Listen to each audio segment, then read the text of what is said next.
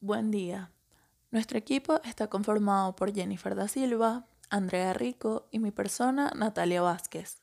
Vamos a hablar acerca de los representantes y las ideas innovadoras del neotomismo. El neotomismo. ¿Qué es? El neotomismo es una doctrina filosófica y teológica de Santo Tomás de Aquino, que fue un elemento tradicional y oficial de la Iglesia Católica desde el siglo XVI. Esta fue perdiendo vitalidad y contacto con el mundo científico, hasta que en el siglo XIX se ve un renacimiento tras el llamado del Papa León XVII a retomar el pensamiento tomista. Más tarde surge así el neotomismo, de donde saldrán filósofos importantes como Jacques Maritain o Etienne Gilson. Objetivos. El neotomismo busca reivindicar el pensamiento de Tomás de Aquino y tiene como fin resolver problemas contemporáneos. En la base de la sociología neotomista figura la utópica y reaccionaria idea de una tercera sociedad, más progresiva y más justa que el capitalismo y que el socialismo. Una sociedad en la cual la Iglesia estará en el poder. Corrientes. Se divide en tres corrientes. La primera, el paleotomismo, que conserva intangible la doctrina de Tomás de Aquino. La segunda, el neotomismo propiamente dicho, que desarrolla la tesis de Santo Tomás utilizando algunas ideas de la filosofía de la Edad Media. Y por último, la corriente tradicional, en la que los representantes no tienen como objetivo enriquecer la doctrina tomista, sino mostrar lo que hay eternamente durable en materia de metafísica. Así adoptan una actitud defensiva y desafiante frente a los errores de la modernidad. Orígenes.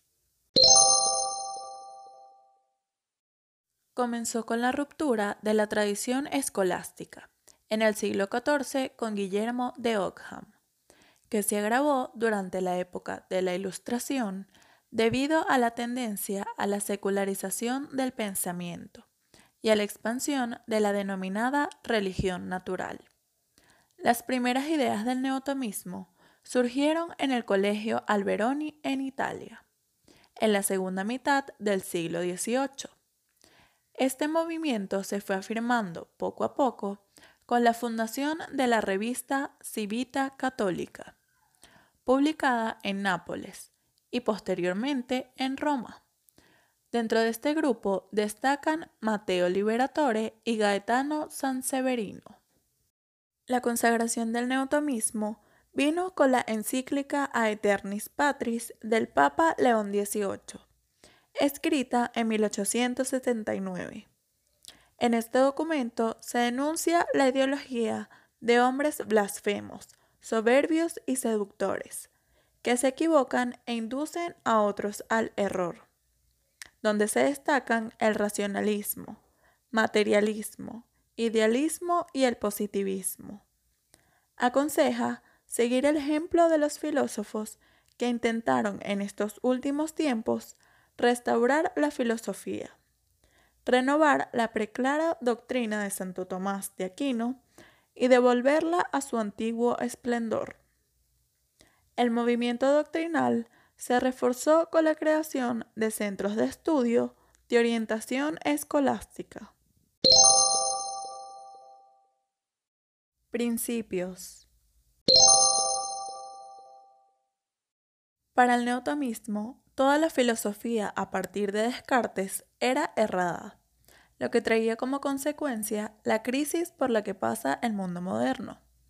Es un sistema de principios que por estar nutrido de la realidad eterna del ser, ha de proyectarse y esclarecerse en él todos los hechos y problemas nuevos que la ciencia y la vida le deparan al hombre. Está a la vez abierto a todas las manifestaciones nuevas de la realidad. Nada del ser o de la verdad. Le es indiferente, sea cual fuere la fuente inmediata. El neotomismo, más que ser un sistema acabado de verdad total, es una visión objetiva de la realidad. Desde sus principios supremos, se entrega como un instrumento de indagación y penetración a la realidad del ser, como el instrumento por excelencia. Los principios del neotomismo, más que pronunciar una posesión estética de la verdad, sirven para lograr que el ser humano sea colocado en un contacto fecundo con el ser del que constantemente se nutren sin acabarlo. Teólogos y filósofos neotomistas. Entre algunos de los teólogos y filósofos que podemos encontrar que utilizaban estas mismas ideologías son Marie-Dominique Chernow, Jacques Maritain, Etienne Gilson, Desiree Felicien, Joseph Mercier, Antonio Milán Puelles, Miguel Ayuso y Alberto Caturelli. Representantes del neotomismo. El máximo representante del neotomismo fue Santo Tomás de Aquino, y otros representantes que destacaron fueron Jacques Maritain, Etienne Gilson y Desiree Joseph Mercier. Santo Tomás de Aquino.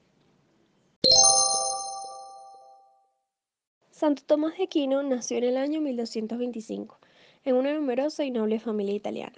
Su padre se llamó Landolfo y era descendiente de los condes de Aquino. También estaba emparentado con el emperador Federico II. Su madre se llamó Teodora y era hija de los condes de Taete y Chieti.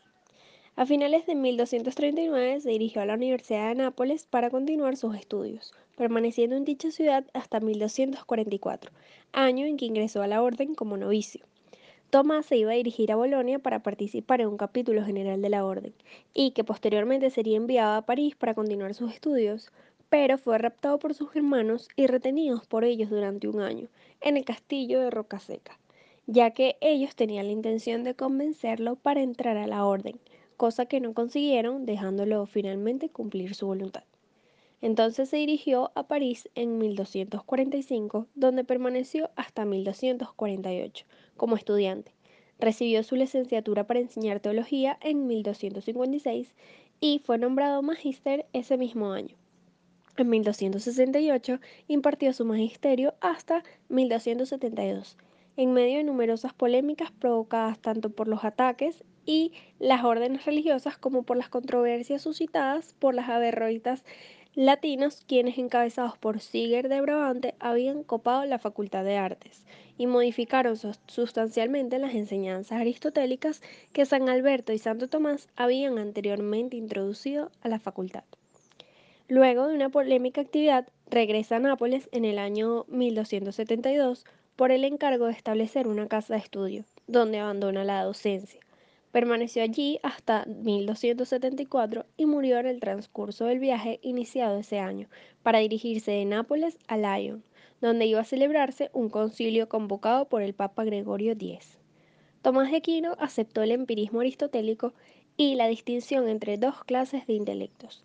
De la filosofía árabe tomó la distinción entre la esencia y la existencia, a partir de la cual hizo argumentos cosmológicos para demostrar la existencia de Dios. La demarcación entre la filosofía y la creencia religiosa llevada a cabo por Tomás de Aquino iniciará el proceso de independencia de la razón y representará el fin de la filosofía medieval y el inicio de la filosofía moderna. Jacques Maritain Maritain fue un filósofo francés nacido en París en el año 1882 es uno de los más destacados defensores del neotomismo, a partir del cual se propuso edificar una metafísica cristiana a la que denominó filosofía de la inteligencia y del existir. Estudió en la Sorbona durante varios años, en el transcurso de los cuales imperaba el cientismo, y se licenció en Letras y en Ciencias Naturales, agregado de Filosofía en 1905, y consiguió una beca mediante la cual pudo cursar dos años de estudios biológicos. La conversión al catolicismo constituyó una ruptura brusca en su vida. Sin embargo, el conocimiento de Santo Tomás de Aquino le aclaró a Maritain su misión filosófica. Inició entonces una intensa actividad docente en centros no estatales.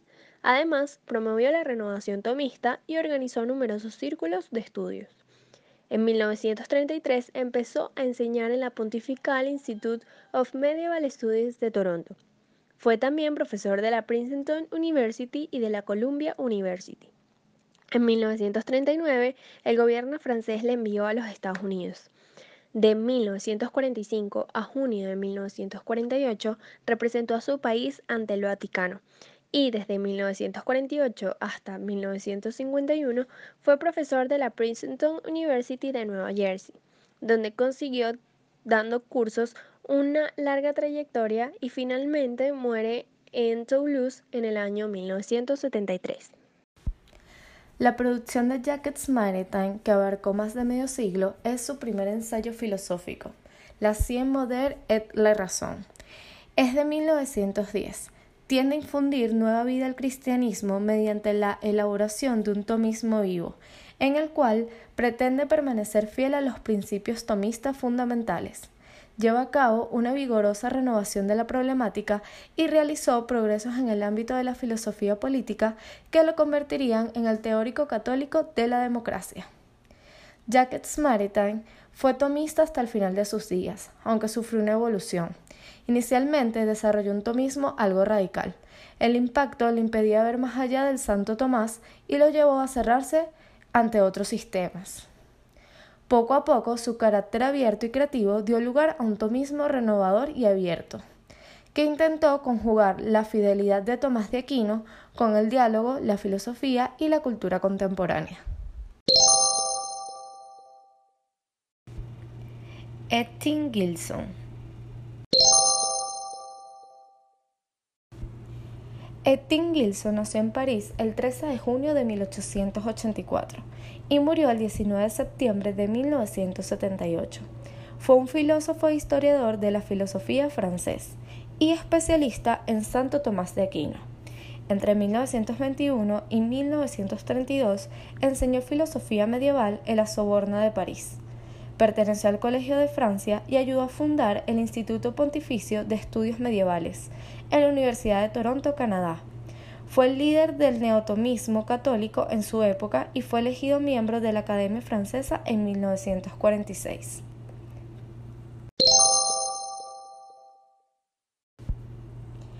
Aporte de Ettin Gilson. Gilson estudió especialmente a Santo Tomás de Aquino, en donde destaca a dos elementos. El primero es el redescubrimiento de Actus Essendi como piedra angular del tomismo. Para Gilson, el acontecimiento más importante desde la filosofía griega es la distinción introducida por Santo Tomás entre dos órdenes de actualidad, el de la forma que corresponde a la especificación de los seres y el del ese que corresponde a su existencia. El segundo es la noción de realismo metódico. Gilson considera que el tomismo es un realismo, pues la proporción es el punto de partida de su reflexión filosófica. Ir de las cosas al pensamiento implica un método realista. El idealismo se encuentra con el problema del puente que hay entre el pensamiento y la realidad. El realismo metódico, en cambio, no tiene tal puente, ya que el intelecto parte del conocimiento sensible y es capaz de abstraer y llegar al concepto de la cosa.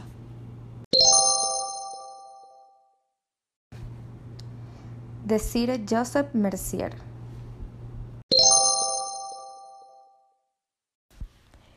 Sir Joseph Mercier nació el 21 de noviembre de 1851. Fue un cardenal belga de la Iglesia Católica Romana y un notable erudito tomista.